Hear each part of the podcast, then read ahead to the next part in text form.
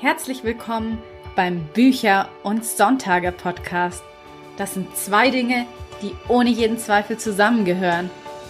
Ich bin Julia Zieschank, Autorin von Jugend- und Liebesromanen. Mehr über mich und meine Bücher sowie spannende Extras findest du auf meiner Website unter juliazischank.de. Und jetzt wünsche ich dir ganz viel Spaß mit der heutigen Episode.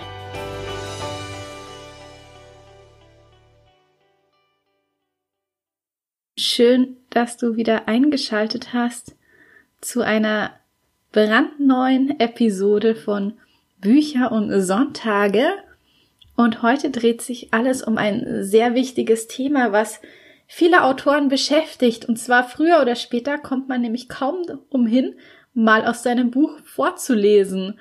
Und so eine Live-Lesung, wo einem Menschen anschauen und zuhören, die macht einen logischerweise nervös. Vor allen Dingen, wenn man nicht genau weiß, was man tut. Denn eine Lesung zu halten ist weit mehr als einfach nur vorzulesen. Eine erfolgreiche Lesung lebt nämlich davon, dass man in den Text wirklich reingeht, dass man in die Emotionen reingeht, dass man in gewisser Weise schauspielerisches Talent an den Tag legt, denn wir wollen ja natürlich nicht, dass unsere Leser nach zwei Minuten schon so von unserer monotonen Stimme gelangweilt sind, dass sie ihr Handy hervorkramen und sich mit ihren Nachrichten beschäftigen und dann am Ende sagen, ach nee, das Buch äh, ist, glaube ich, doch nichts für mich, das interessiert mich gar nicht. Nein, wir wollen ja natürlich, dass wir unsere Leser in den Band ziehen, dass wir in ihren Köpfen die Bilder entstehen lassen, die wir Autoren beim Schreiben unserer Texte selbst vor Augen hatten und dass die Zuhörer natürlich am Ende der Lesung so begeistert sind, dass sie unbedingt wissen wollen, wie es denn in der Geschichte weitergeht. Und ja, wie man nun eben seine Stimme trainieren kann, das erfährst du in der heutigen Podcast-Episode. Dazu habe ich mir die Schauspielerin und Synchronsprecherin Claudia Schmidt eingeladen. Claudia gibt nämlich auch Sprechertrainings und wenn du dir den Trailer zu meinem Podcast angehört hast, dann weißt du sicherlich auch, dass ich im letzten Herbst eben einen Hörbuchsprecherkurs besucht habe und das war genau bei Claudia und dort habe ich eine Menge gelernt zum Thema erfolgreiches Sprechen, wie man die Stimme trainiert, zum Thema Phonetik und ja, einfach, wie man Betonungen richtig macht, wie man Vokale schön ausspricht. Da habe ich eben auch diese Liebe und Hingabe zum gesprochenen Wort gelernt. Und das Training, das hat mir so unglaublich viel gegeben und wirklich auch nachhaltig bei mir sehr viel in meiner eigenen Sprache noch verändert. Es war auch einer der Gründe, warum ich mich dann getraut habe, eben diesen Podcast zu starten, ähm, und das eben auch so aufzuziehen, dass ich am Ende immer Hörproben noch einspreche. Ja, und ich hoffe jetzt einfach, dass du aus dieser Episode auch ganz viel für dich mitnehmen kannst, damit deine nächsten Lesungen ein voller Erfolg werden, damit du nicht nervös sein musst vor deiner Lesung, weil du ja jetzt die entsprechenden Tipps und Tools für Stimmtraining, für eine erfolgreiche Lesung mit an die Hand bekommst. Und ja, ich wünsche dir jetzt einfach ganz viel Spaß mit dem Interview. Hallo Claudia, schön, dass du dir die Zeit genommen hast, heute in meinen Podcast zu kommen. Hallo Julia. Du bist ja Schauspielerin, Synchronsprecherin, gibst Sprechertrainings, liest Hörbücher ein, verleihst Computerspielen und Trickfilmen deine Stimme und du sprichst sogar Werbespots ein. Was davon macht dir denn eigentlich am meisten Spaß? Das kann ich wirklich nicht selektieren, weil alles erstens mal sehr, sehr unterschiedlich ist in der Art, wie man auch sprechen muss. Und ähm, weil alles für sich mir Spaß macht. Ja, ein Werbespot ist eine ganz andere Rangehensweise sprachlich. Ähm, äh, ich mache auch viel E-Learning oder so Erklärfilmchen. Da, da muss man verbindlich sein, aber trotzdem die Bilder im Kopf entstehen lassen. Äh, Synchronsprechen ist natürlich, weil ich vom Schauspiel komme, mein ein, ein Steckenpferd von mir und ich mache das sehr, sehr, sehr gerne. Aber das ist wirklich auch die ähm, ich würde mal sagen, es ist eine Disziplin, die auch nicht jeder lernen kann und selbst nach einem Jahr irgendwie sagt, nee, es ist nichts für mich. Also ich mache das gerne. Hörbücher habe ich auch schon natürlich eingelesen. Da kommt es auch immer ein bisschen auf den Text an. Es kommt auch immer ein bisschen teilweise, heute macht man es ja meistens irgendwie allein zu Hause. Ich habe das früher in Studios äh, eingesprochen. Da kommt es manchmal ein bisschen auf die Regie an oder wer nimmt es auf und äh, wie sind die Bedingungen drumherum. Ähm, ich kenne Hörbuchsprecher, die sind phänomenal. Leider auch äh, jemand, der schon sehr früh gestorben ist, Achim Höppner, der ist schon vor einigen etlichen Jahren gestorben.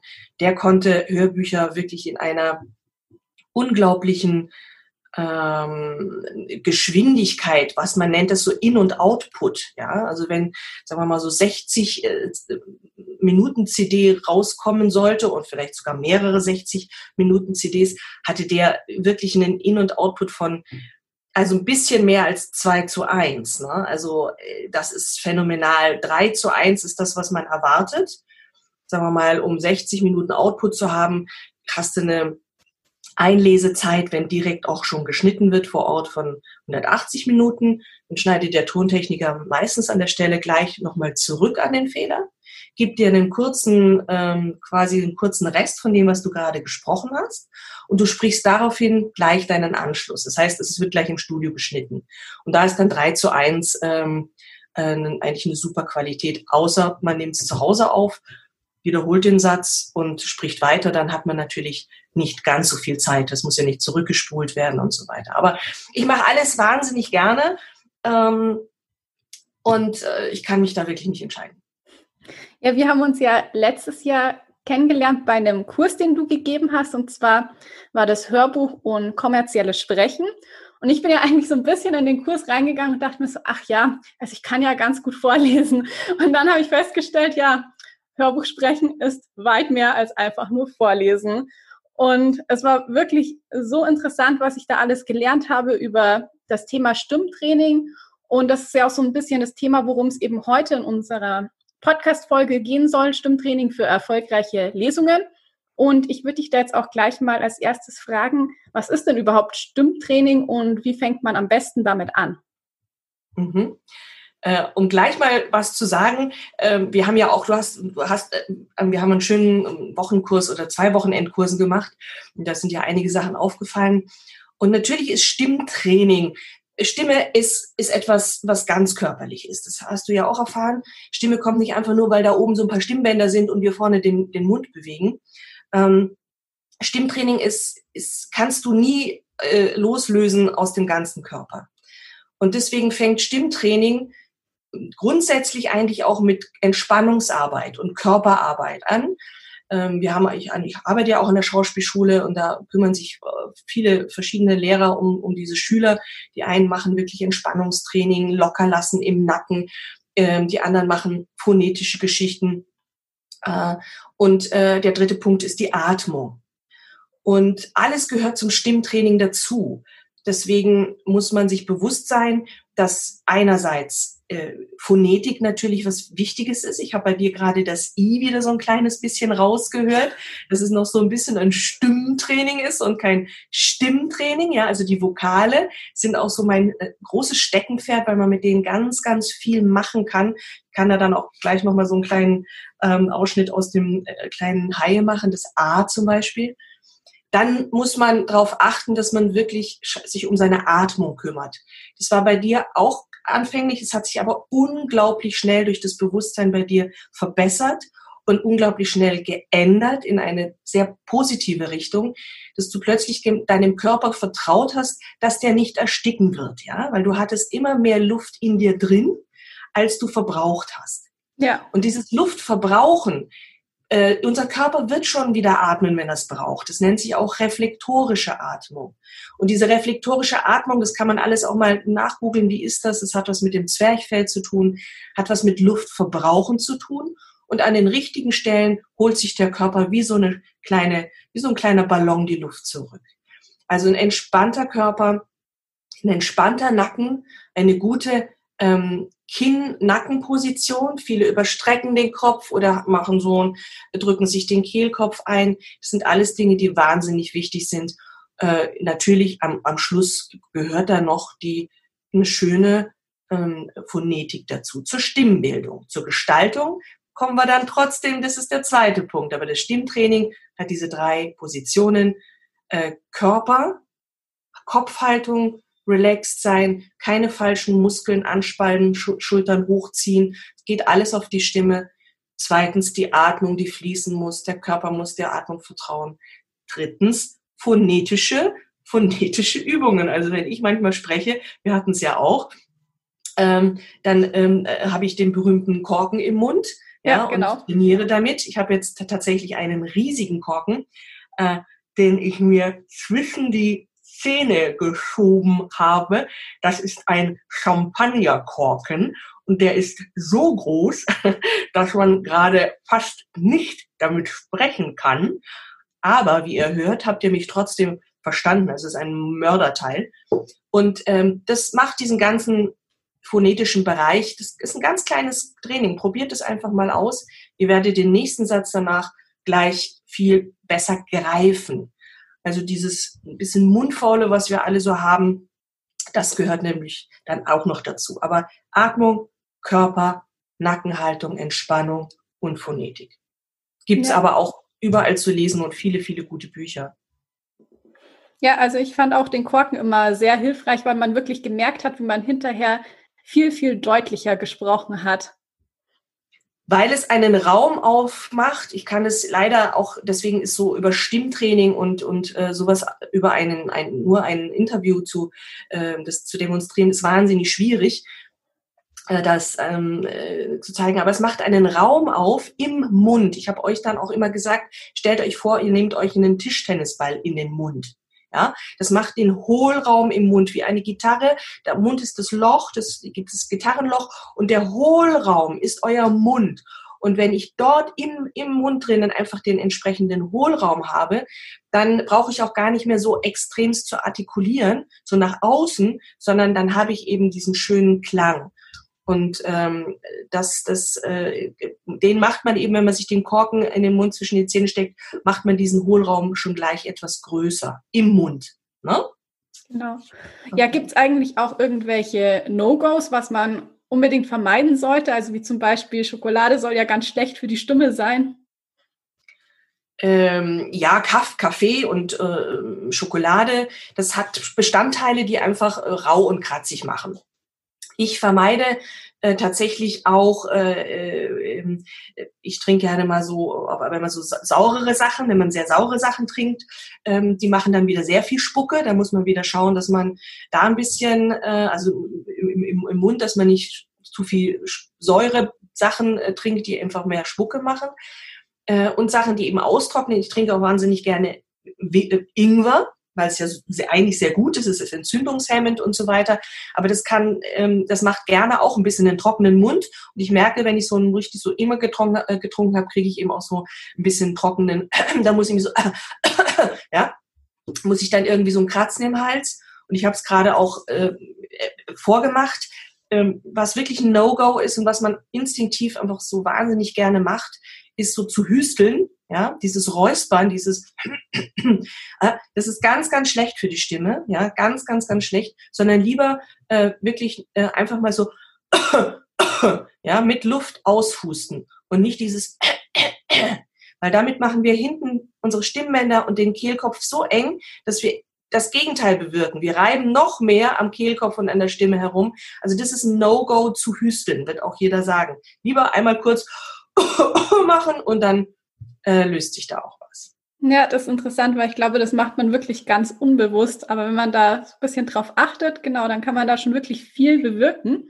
Und was sich bei mir auch wirklich krass verändert hat, seitdem ich bei dir war, ist das mit dem äh, mit der IG-Regel. Das muss ich ganz ehrlich sagen. Du hast ja da so ein bisschen mein Weltbild zerstört, weil wir hier im Süden in Bayern halt einfach immer Honig sagen und ich war dann wirklich total geschockt, weil ich immer dachte, ich spreche das richtig aus. Aber seitdem, richtig, habe ich nämlich jetzt total drauf geachtet und ja. äh, mir das auch wirklich abtrainiert. Und ja, ich möchte dazu auch noch was, ich möchte dazu auch mhm. noch was sagen, weil äh, das ist, das ist die, äh, das kann man ja auch alles mittlerweile wunderbar im Internet, ich will jetzt keinen Namen nennen, kann man sagen, wie, wie kann man eingeben, wie spricht man äh, äh, König aus, ja? Oder Aussprache königlich, weil die IG-Regel hat ja auch wieder Ausnahmen, ja? Das ist ja nur die IG-Regel, wenn sie am Ende eines Wortes ist, ja? Also es ist natürlich der König, ja, aber es sind die Könige. Und äh, es ist das Königreich. Also bei König haben wir kein Königreich, sondern es ist das Königreich. Da sprechen wir quasi wieder das IG mit IK wieder normal, weil dadurch, dass ich hinten ein R habe oder ein Anschluss, ist es wieder ähm, aufgehoben. Ja? Also es sind ähm, eilig, eilige, ja, also da muss man einfach trainieren und es abspeichern und sich darauf konzentrieren und irgendwann wird es tatsächlich zum Selbstläufer und man muss sich gar nicht mehr drum, äh, drum kümmern. Ja? Genau. Gut, aber du wolltest noch was fragen. Genau, ich wollte dich nämlich fragen, ob es in deiner Ausbildung auch mal so einen Moment gab, wo du so realisiert hast, dass du immer irgendwas falsch ausgesprochen hast. Ähm, ich habe das große Glück gehabt, kein stark, also nicht stark dialektbehaftet zu sein. Äh, bin zwar im heftigsten Frankenland äh, groß geworden, also in Unterfranken, in Würzburg, wo man Unterfränkisch redet, mit dem rollenden Zungen R und kein D und kein D dann und so, ja. Mich wurde wirklich allen Ernstes häufig gefragt, ja, Schmidt mit DD oder mit DD? Und dann habe ich gesagt, ah, ich habe dann gesagt, ja gut, mit DT. A mit weichen D und harten D. Ne? Also die haben wirklich gefragt, mit DD oder mit DD. Also man weiß ja gar nicht, was sie dann meinen. Und äh, ich bin nicht so belastet mit, mit, mit Dialekt, aber so ein paar Kleinigkeiten habe ich schon noch komischerweise mitgenommen, obwohl ich keinen Dialekt gesprochen habe. Ich habe immer Focher gesagt und das ist Fränkisch. Statt vorher mhm. habe ich. Focher gesagt. Das ist Fränkisch und das ist mir immer wieder, obwohl ich ganz schön normal gesprochen habe, habe ich dann plötzlich gesagt, vorher war und dann war ein so ein seltsames Wort drin. Und äh, mir ist es ein ganz ein kleines bisschen schwer gefallen. Ich weiß nicht, wo das herkam und da musste ich richtig trainieren. Ähm, bei den E's am Anfang. Ähm, zum Beispiel Erde. Ja, das ist keine, keine Erde wird, sondern das ist ein kurzes E, das ist die Erde. Ja, das ist die Erdbeere und es ist nicht die Erdbeere. Und da musste ich auch immer noch sehr mich drauf konzentrieren. Aber dafür ist auch die Leidenschaft für die Vokale bei mir entstanden. Und deswegen äh, wollte ich da auch nochmal drauf zu sprechen kommen. Genau. Mit den Vokalen könnt ihr wahnsinnig, kann jeder wahnsinnig viel gestalten. Und da gibt es sehr, sehr viele Übungsbücher. Ich habe auch hier jetzt mal den kleinen Haie noch äh, daneben liegen. Ähm, da kann man alle Vokale üben, aber zum Beispiel gibt es hier eine Sprachübung, einen kleinen Haie, die heißt Barbara saß nah am Abhang, sprach gar sangbar, zaghaft langsam, mannhaft kam, als dann am Waldrand Abraham, a Santa Clara. Ja? Das ist eine Sprachübung, die hat überhaupt keinen Sinn manchmal. Aber man kann gucken, dass man zum Beispiel Barbara saß nah am Abhang, sprach gar sangbar, zaghaft, langsam. Also mit einem A und dem schönen Atem kann man gut gestalten.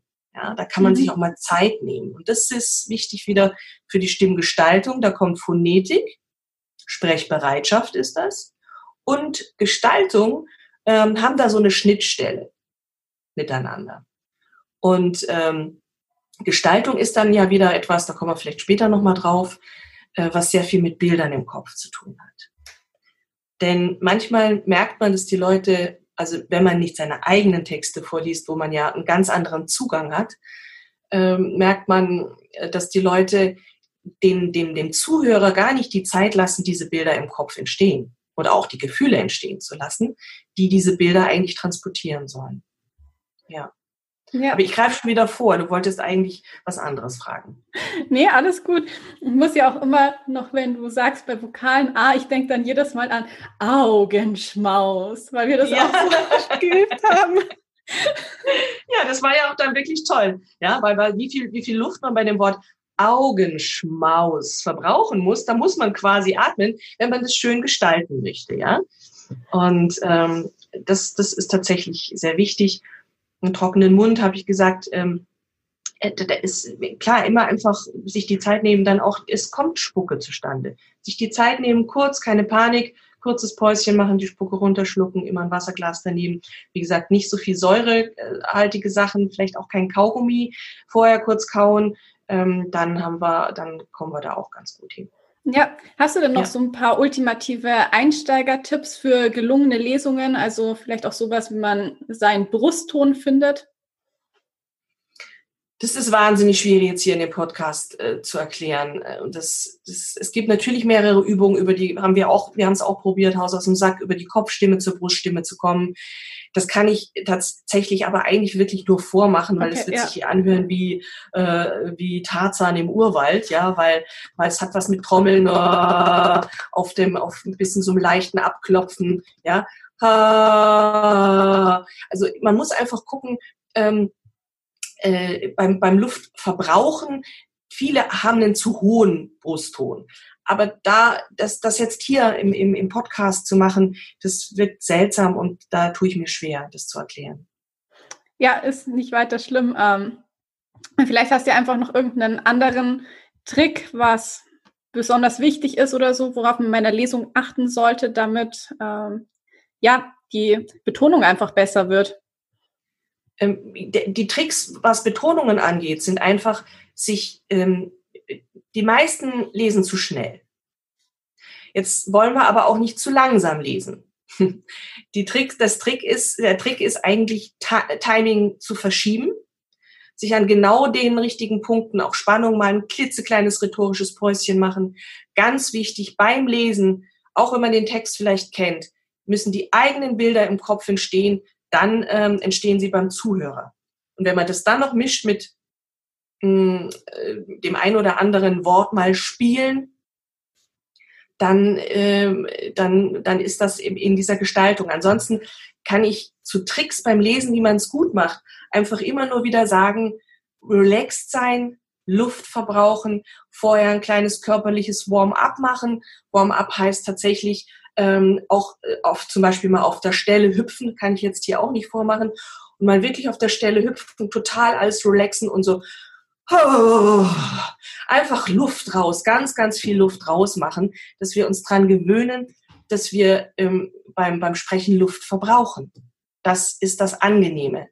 Und die meisten Leute sind so ein bisschen, du warst auch bei den, ich nenne sie die Implotierer, haben mhm. zu viel Luft drin und reden und reden und reden, machen dadurch, weil sie zu viel Luft haben, auch weniger Pausen. Ich versuche es jetzt gerade mal ein bisschen vorzumachen und dann kommen sie an den Punkt und dann, und dann atmen sie wieder, statt einfach dieses rein raus in einer besseren Range zu lassen. Ja. Das kann man auch zu Hause mal probieren, mal richtig viel Luft verbrauchen bei einem Satz und dann wieder atmen und mal wieder merken, okay, wenig. Und ihr werdet euch immer gehetzt anhören, wenn, wenn ihr, wenn ihr Angst habt, die Luft, die ihr eingeatmet habt, nicht zu verbrauchen. Ja, deswegen fand ich das jetzt auch so unglaublich wichtig, was du gesagt hast mit der Entspannung, weil ich glaube, die Probleme kommen nämlich daher, dass man zu nervös ist und sich einfach innerlich so verkrampft und dann eben auch nicht richtig atmen kann. Genau, Nervosität geht in den, in den oberen Bereich. Ja, Nervosität geht in den oberen Bereich, weil wir dann äh, Schultern irgendwie anspannen. Alles, was hier oben passiert, blockiert eigentlich das, was, wo die Atmung herkommt. Ich kann jetzt auch, ich würde jetzt, wenn ihr mir zugucken könntet, würde ich jetzt schon wieder mit dem Körper arbeiten, zeigen. Die Atmung kommt wirklich eigentlich unter, unter den Rippenknochen her. Das ist das Zwerchfell, das einfach die Luft auch rausquetscht. Und wenn wir dieses Zwerchfell, ja, immer, äh, äh, immer unterdrücken, weil wir oben zu, zu starr sind und oben denken, wir können den Ton nur, ich versuche jetzt mal den Ton nur mit hier oben zu machen.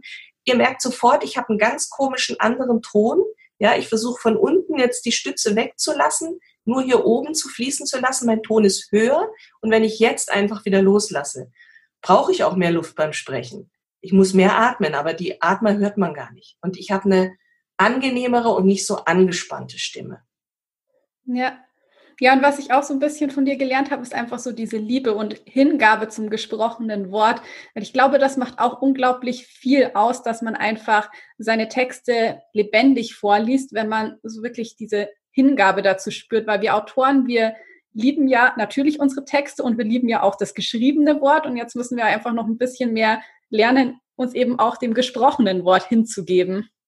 Ja, was bei mir schon, schon einfach hängen geblieben ist, liebe Julia, ist, dass mein geliebtes L, aber ich liebe ja sowieso fast alle äh, Buchstaben, aber du hast jetzt gerade lebendig gesagt, ja, nicht lebendig, sondern le, lebendig, die Liebe zum Wort. Also sich mal eine Zehntel, Hundertstel Sekunde, Sekunde länger an dem L von, ja, Laster, Leid, Leidenschaft, lebendig sein. Natürlich kann ich Laster, Leid, Leidenschaft, aber die Liebe ist was anderes wie die Liebe, ja es, da knistert es sofort ein bisschen mehr und es äh, ja, ganz sind genau. Nuancen, wie man mit einem M und einem W und einem L einfach ohne es zu übertreiben ähm, schon ganz genau ganz viel ganz viel Richtiges in das Wort reinbringt, nämlich die richtige Interpretation durch den Buchstaben.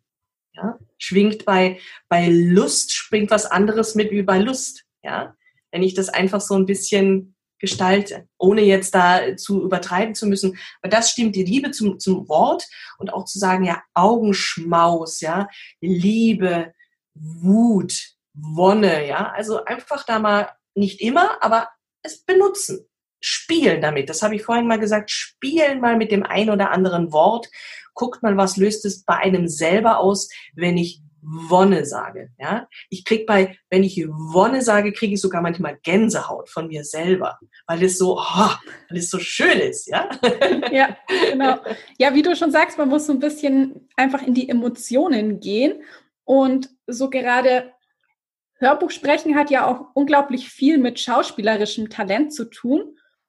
Und da wollte ich dich jetzt auch gerne noch mal fragen, ob du da noch so ein paar Tipps hast, wie man es einfach schafft, dass man die Emotionen mit der Stimme eben besser transportiert? Das ist, du hast es selber richtig gesagt, es ist äh, Schauspiel und man studiert es nicht umsonst vier Jahre, um zu trainieren, nicht unbedingt immer auf Knopfdruck Druck, das zu machen. Das hört sich immer so, die kann auf Knopfdruck weinen, ja, ähm, oder auf Knopfdruck fröhlich sein und lachen. Das ist ein, ein, ein Training, ein ganz starkes Training, dass man nicht von außen macht, sondern man arbeitet über Method, man arbeitet über Innen, man sucht die Bausteine, die jeder mit, mit sich rumträgt, ja, äh, die inneren Bausteine eines eines Liebenden, eines Zermürbten, eines Egoistischen, eines Eifersüchtigen, eines einer Femme fatale oder einer total blöden Naiven. Wir haben das alles in uns drin. Und äh, wir haben aber einen dominanten Baustein, mit dem unsere Persönlichkeit einfach äh, das macht unsere Persönlichkeit aus und diese anderen Bausteine sind manchmal ein bisschen kleiner. Und das ist natürlich, äh, das, äh, die kann man natürlich trainieren, aber das ist Schauspielunterricht.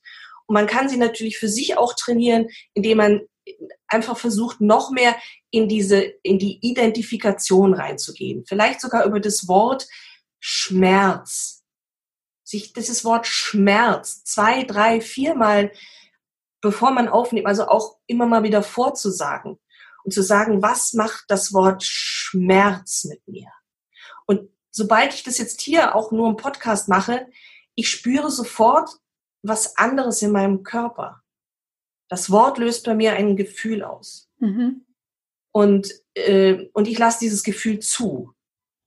Und äh, dann entstehen, wie gesagt, von mir manchmal selber Gänsehaut oder irgend sowas, was wo ich so richtig merke, so Ops. Und genau diese ganzen Sachen, die gehen sofort in die Stimme. Das merkt man eben auch beim Synchron. Da dürfen wir uns nicht groß bewegen.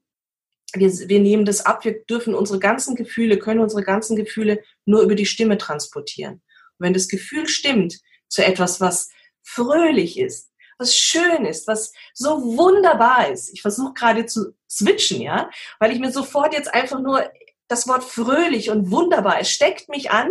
Ich kann momentan, natürlich kann ich sagen, ja, mein Gott, das war wunderbar und kann äh, was Negatives mit reinbringen. Aber grundsätzlich stecken uns die Worte schon an und davon sollte man sich auch als Vorleser ähm, inspirieren und treiben lassen, anstecken lassen, den Mut dazu haben, was Worte in einem selber auch auslösen. Dann wird sich's auch in der Stimme widerspiegeln. Ja, ich glaube, was auch hilft, ist, wenn man sich einfach mal im Vorfeld für sich so ein bisschen überlegt, was eigentlich so die feinen Nuancen und Unterschiede zwischen den einzelnen Emotionen sind, weil oftmals vermischt man die ja so ein bisschen. Also zum Beispiel ist ja für viele gar nicht so genau klar, was eigentlich der Unterschied zwischen Euphorie und Glück wäre oder eben ja. auch was wir auch im Kurs bei dir als Beispiel hatten, den Unterschied zwischen Zorn und Wut. Ja.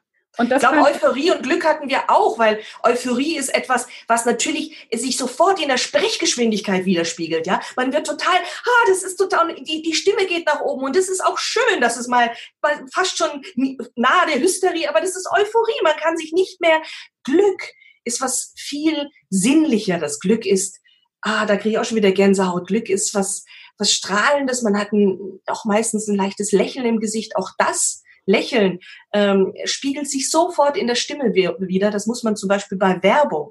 Also, dass ich nicht schon lauter Schrunzel und Lachfalten habe. Man muss bei Werbung sich, äh, das sagt manchmal sogar der Regisseur, ach, nimm noch ein bisschen mehr Lächeln ins Gesicht. Ich höre es.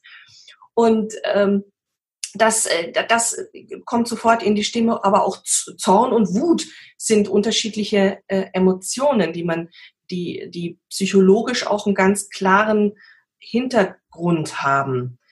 Hm, Zorn gehört auch zu einem der sieben Todsünden. Mhm. Wut nicht. Ähm, Zorn und Gier und Fresssucht und Neid, das sind alles Sachen, die, ähm, das sind alles so längerfristige Sachen. Und Wut, Wut, wir verwechseln das. Wut ist meistens eine sehr spontane, sehr akute Äußerung. Die ist meistens dadurch auch deswegen so laut, weil man sich in dem Moment nicht beherrschen kann. Man wird wahnsinnig von einem Moment auf den anderen wütend äh, und, und schreit rum. Und da, da natürlich kann dadurch auch etwas Schlimmes passieren. Also das Wut geht meistens eher einem Totschlag voraus, um jetzt mal ernst äh, zu sein. Und äh, einem geplanten Mord geht Zorn voraus. Zorn ist etwas, was sich in der Seele und in der Psyche über längere Zeit angefressen ja, hat. Ja, so eine schwelende Glut in sich. Ja, und Zorn, etwas zornig zu sagen, ist was ganz anderes Timbre und auch ein ganz anderer innere, ähm, innerer emotionaler Zustand als etwas wütend zu sagen. Ja? Nicht nur in der Lautstärke, sondern auch in der Art, die, die Worte zu greifen. Und wir haben Euphorie und Glück ja auch schon besprochen. Es gibt eben tatsächlich Sachen, die, denkt man, sind sehr nahe, aber sie würden sich sprachlich sehr voneinander unterscheiden. Ja, genau, das fand ich eben auch sehr spannend, sich da mal Gedanken drüber zu machen und einfach mal wirklich in die Emotionen reinzugehen und sie zuzulassen und zu schauen, was eigentlich die genauen Unterschiede sind. Also mir hat das auch sehr, sehr viel geholfen. Wenn wir da jetzt auch den Punkt machen, wie gesagt, schreibt euch, schreibt, also macht es einfach mal, schreibt euch mal ein Wort auf wie Schmerz, schreibt euch ein Wort auf wie Glück, schreibt euch ein Wort auf wie Trauer oder eben auch Zorn. Wenn man drei, viermal das Wort Zorn, Zorn hintereinander sagt, wird sich sofort, also ihr, ihr seid Menschen, ihr seid, jeder ist ein, ein wahrnehmbares, sehr seismografisches, ihr könnt euch selber ähm, suggerieren und macht, probiert es mal über, macht es mal, probiert es mal mit sieben, acht Worten, die sich sehr voneinander unterscheiden und jedes Wort sagt ihr mehrmals hintereinander. Und ihr werdet spüren, dass sich dieses Gefühl irgendwo in euch sofort hochkocht ein bisschen. Ja, sehr guter Tipp auf alle Fälle. Und jetzt zum Abschluss hast du uns ja noch ein paar Sätze aus Das Gespenst von Canterville mitgebracht, damit wir mal sehen, wie sich das eben anhört, wenn es von einem Profi gesprochen wird. Oh mein Gott. noch ein bisschen Druck aufbauen. ja, ja. Du hattest ja, du hattest ja eine Frage gestellt, ähm, äh, mal auch so ein paar im, im Vorfeld, das meintest, wie, wie hört sich denn, wie hört sich das normal an und wie hört sich mit einer Hörbuchstimme an? Ähm, da habe ich dann auch äh, zurückgeschrieben, das kann ich, weiß gar nicht, was du damit so meinst. Aber natürlich kann ich mal mit dem, äh, mit dem, mit dem ersten Satz vom, vom Gespenst von Canterville, ich fange einfach mal an, ohne mir irgendwie größere Gedanken zu machen und breche dann ab und dann schauen wir mal weiter und dann gucken wir diesen Satz nochmal an. Als Mr. Otis, der amerikanische Gesandte, Schloss Canterville kaufte, sagte ihm ein jeder, dass er sehr töricht daran täte, da dieses Schloss ohne Zweifel verwünscht sei. Als Mr. Otis, der amerikanische Gesandte, Schloss Canterville kaufte, sagte ihm ein jeder, dass er sehr töricht daran täte, da dieses Schloss ohne Zweifel verwünscht sei. Sogar Lord Canterville selbst, ein Mann von peinlichster Ehrlichkeit, hatte es als seine Pflicht betrachtet, diese Tatsache Mr. Otis mitzuteilen, bevor er den Verkauf abschloss. Wir haben selbst nicht in dem Schloss gewohnt, sagte Lord Canterville, seit meine Großtante, die Herzogin Mutter von Bolton, einst vor Schreck in Krämpfe verfiel, von denen sie sich nie wieder erholte, weil ein Skelett seine beiden Hände ihr auf die Schultern legte, als sie gerade beim Ankleiden war. Ich fühle mich verpflichtet, es Ihnen zu sagen, Mr. Otis, dass der Geist noch jetzt von verschiedenen Mitgliedern der Familie gesehen worden ist, sowie auch vom Geistlichen unserer Gemeinde. Nach dem Malheur äh, mit der Herzogin wollte keiner der Dienstboten mehr bleiben. Milord, antwortete der Gesandte, ich will die ganze Einrichtung und den Geist dazu kaufen. Ich komme aus einem modernen Lande, wo wir alles haben, was mit Geld zu bezahlen ist. Gäbe es wirklich noch so etwas wie ein Gespenst in Europa, würden wir dieses in kürzester Zeit drüben haben und in einem unserer öffentlichen Museen oder auf dem Jahrmarkt aufstellen. Ich fürchte, das Gespenst existiert wirklich, sagte Lord Canterville lächelnd. Seit 300 Jahren ist es wohl bekannt, genau genommen seit 1584, und es erscheint regelmäßig, kurz bevor ein Mitglied unserer Familie stirbt. Aber wenn ein Gespenst im Hause Sie nicht weiter stört, so ist es ja in Ordnung. Sie dürfen nur nicht vergessen, dass ich Sie gewarnt habe. Wenige Wochen später war der Kauf abgeschlossen und gegen Ende der Saison bezog der Gesandte mit seiner Familie das Schloss. Mrs. Otis, eine sehr hübsche Frau in mittleren Jahren, ihr ältester Sohn, den die Eltern in einem heftigen Anfall von Patriotismus Washington genannt hatten, Miss Virginia Otis, ein kleines Fräulein mit 15 Jahren, graziös und lieblich wie ein junges Reh, und die Zwillinge, entzückende Buben, die in der Familie die einzigen wirklichen Republikaner waren. Jetzt versuche ich den letzten Absatz nochmal schlecht zu machen. okay. Wenige Wochen später war der Kauf abgeschlossen und gegen Ende der Saison bezog der Gesandte mit seiner Familie das Schloss. Mrs. Otis, eine sehr hübsche Frau in mittleren Jahren, ihr ältester Sohn, den die Eltern in einem heftigen Anfall von Patriotismus Washington genannt hatten, Miss Virginia Otis, ein kleines Fräulein von 15 Jahren, graziös und lieblich wie ein junges Reh, und die Zwillinge, entzückende Buben, die in der Familie die einzigen wirklichen Republikaner waren. Ja, also der Unterschied ist auf jeden Fall schon enorm, wobei ich sagen muss, dass deine schlechten Sätze jetzt auch nicht wirklich schlecht sind. Ähm, ich wollte nur, also wenn, wenn man da auch nochmal, ich habe mich auch mal zwischendrin verlesen, also ähm, wenn man da gerade den, den letzten Absatz und nochmal vorspult, was ist der Unterschied? Ich lasse mich von einer Aufzählung mit Kommas, lasse ich mich nicht irritieren. Ich mache einfach wahnsinnig viele Punkte äh, und ich fülle immer noch eine zusätzliche Information. Ich könnte auch nur sagen, eine hübsche Frau, ihr ältester Sohn, ja, und dann sage ich aber, weil jetzt fällt mir ein, ah, ich will aber noch sagen, den die Eltern in einem heftigen Anfall von Patriotismus Washington genannt haben. Also ich nenne das immer so diese Nebensätze. Und die muss man tatsächlich sich ganz bewusst machen, dass Nebensätze noch eine zusätzliche Information sind, die ich dem Hörer noch liefern möchte. Und die kann man anders gestalten, nämlich als zusätzliches Bonbon. Und dann gebe ich wieder eine Information und noch eine Information und dann gebe ich nochmal eine zusätzliche Information. Und so kann man ähm, noch eine schönere Gestaltung auch in den Text reinbringen. Ja. Also ich muss sagen, ich fand das eine unglaublich informative Podcast-Folge mit dir. Und ich habe hier auch noch mal ein bisschen mein Wissen aufgefrischt und ich glaube, dass auch ganz viele andere Autoren jetzt für ihre Lesungen jede Menge Input bekommen haben. Und dann haben wir in Zukunft hoffentlich sehr viele gelungenere Lesungen, die wir besuchen können. Einmal natürlich auch die Live-Lesung, die noch einen größeren Druck aus, auf, aufbaut. Das weiß ich, weil man das nicht so gewöhnt ist, von so vielen Leuten beobachtet zu werden beim Lesen. Da gebe ich noch ein ganz kleines bisschen den, ähm, den Kniff mit, tatsächlich diese Verbindung zum Publikum. Ihr kennt eure Texte. Ihr kennt manchmal, wie so ein Satz auch weitergeht. Ja, dann haltet ihr einfach den Finger hin, sprecht immer, guckt immer mal hoch, sprecht einfach mal den Satz nochmal kurz ins Publikum, nehmt Kontakt mit denen auf, geht wieder zurück zum Text. Äh, da kann dann auch mal ein kleines Päuschen sein, so dass, ähm, ähm, dass, dass das einfach noch mehr ansteckend wirkt. Es gibt Autoren, die können sehr, sehr gut lesen, auch Hörbuchautoren, die können sehr, sehr gut lesen. Äh, früher äh, habe ich äh, häufig in Büchereien gelesen, mh, weil die mich engagiert haben, gesagt, oh Gott, den, den Autor, den können wir gar nicht einladen, nach, der hat tolle Bücher geschrieben, aber nach fünf Minuten schlafen die Leute bei uns ein.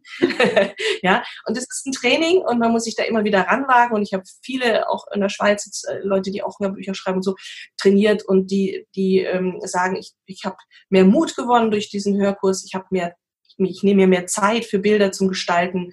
Ich äh, bin sicherer geworden und es ist ein Training und ähm, da gebe ich nur allen an die Hand, ausprobieren, keine Angst haben, sich selber erstmal trainieren zu Hause, sich dann auch selber immer wieder abhören und sagen, ui, das hätte ich jetzt vor Publikum vorgesprochen, na, da kann ich mir vielleicht da noch ein bisschen was Zeit nehmen und dranbleiben und weiter trainieren. Ja. Für sich selber. Ja, genau, so sehe ich das auch. Ähm, wenn man jetzt gerne mehr noch zu dir erfahren möchte oder vielleicht auch mal ein Training mit dir machen möchte, hast du denn irgendeine Website, wo man sich informieren kann? Ich habe eine Website, dort stehen keine Trainings drauf, ähm, weil ich die äh, Seite gar nicht pflegen kann. Ich habe so eine ganz kleine individuelle Website, da kann man natürlich einiges von mir angucken und auch anhören, viel synchron äh, Sachen. Äh, die ist ein bisschen veraltet, ich kann sie nicht selber pflegen, aber da dürft ihr gerne draufklicken, wer Interesse hat, wer die Claudia Schmidt war, die ihr gerade gehört hast. Das ist www.ckschmidt.de, also ich wiederhole, www.c kleines c, kleines k, kleines Schmidt mit doratheodor.de, alles zusammengeschrieben. Da seht ihr was über mich. Ansonsten kann man mich natürlich auch ähm, anschreiben und, und äh, anfragen für einzel individuelle Sprechtrainings. Äh, ansonsten arbeite ich auch über die Sprecherakademie und mache dort ähm, äh, Kurse.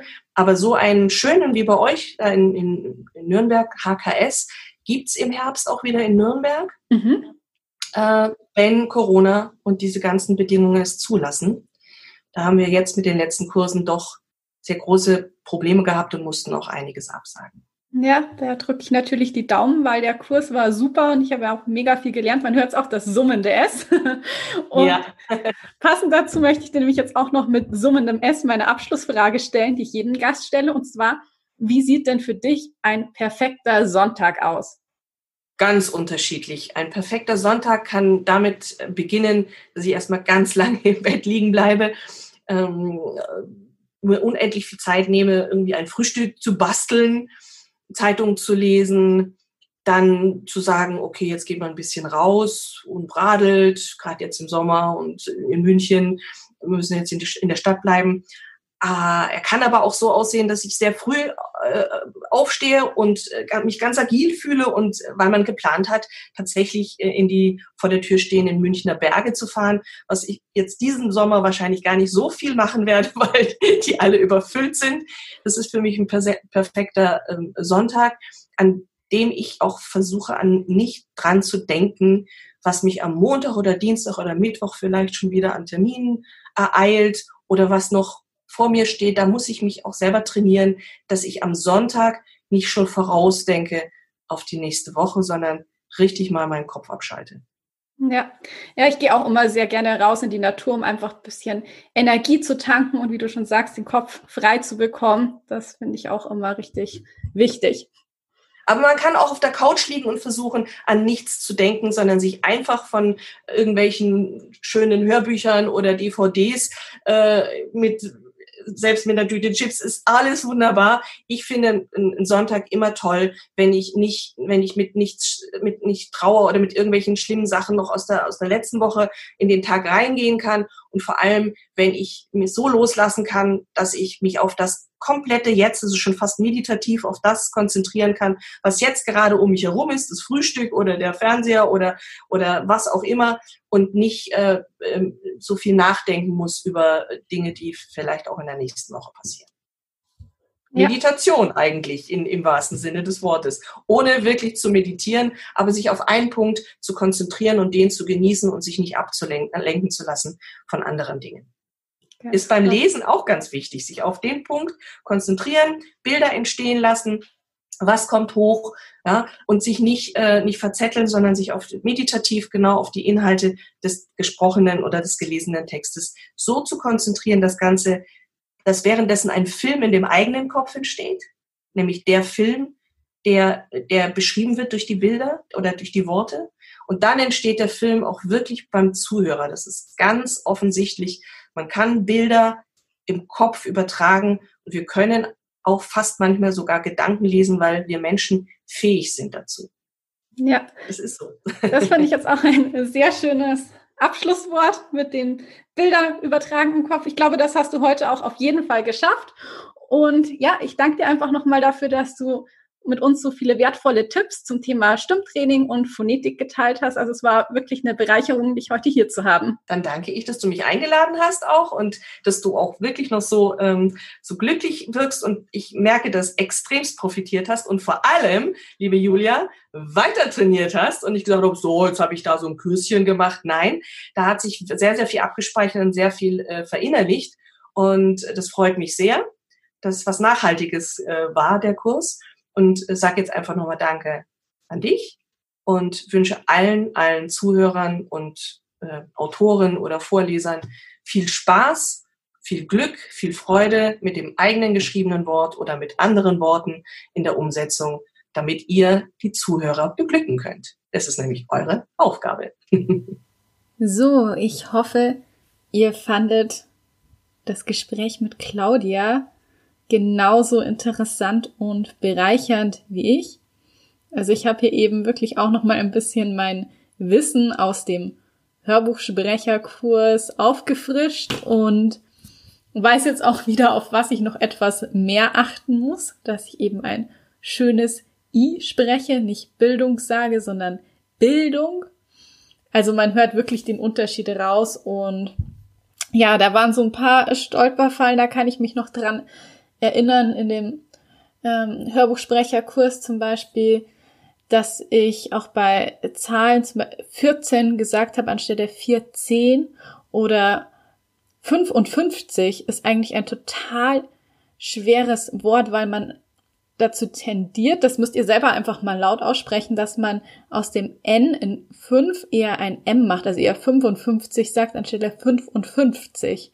Also das ist eigentlich, wenn man das mehrmals hintereinander sagt, schon fast ein Zungenbrecher. Ja, also ich finde, es gibt auf jeden Fall sehr, sehr viel da zu verinnerlichen und wie Claudia auch gesagt hat, man hört definitiv ein Lächeln in der Stimme heraus. Also ich hoffe, ihr hört auch, dass ich hier gerade lächle.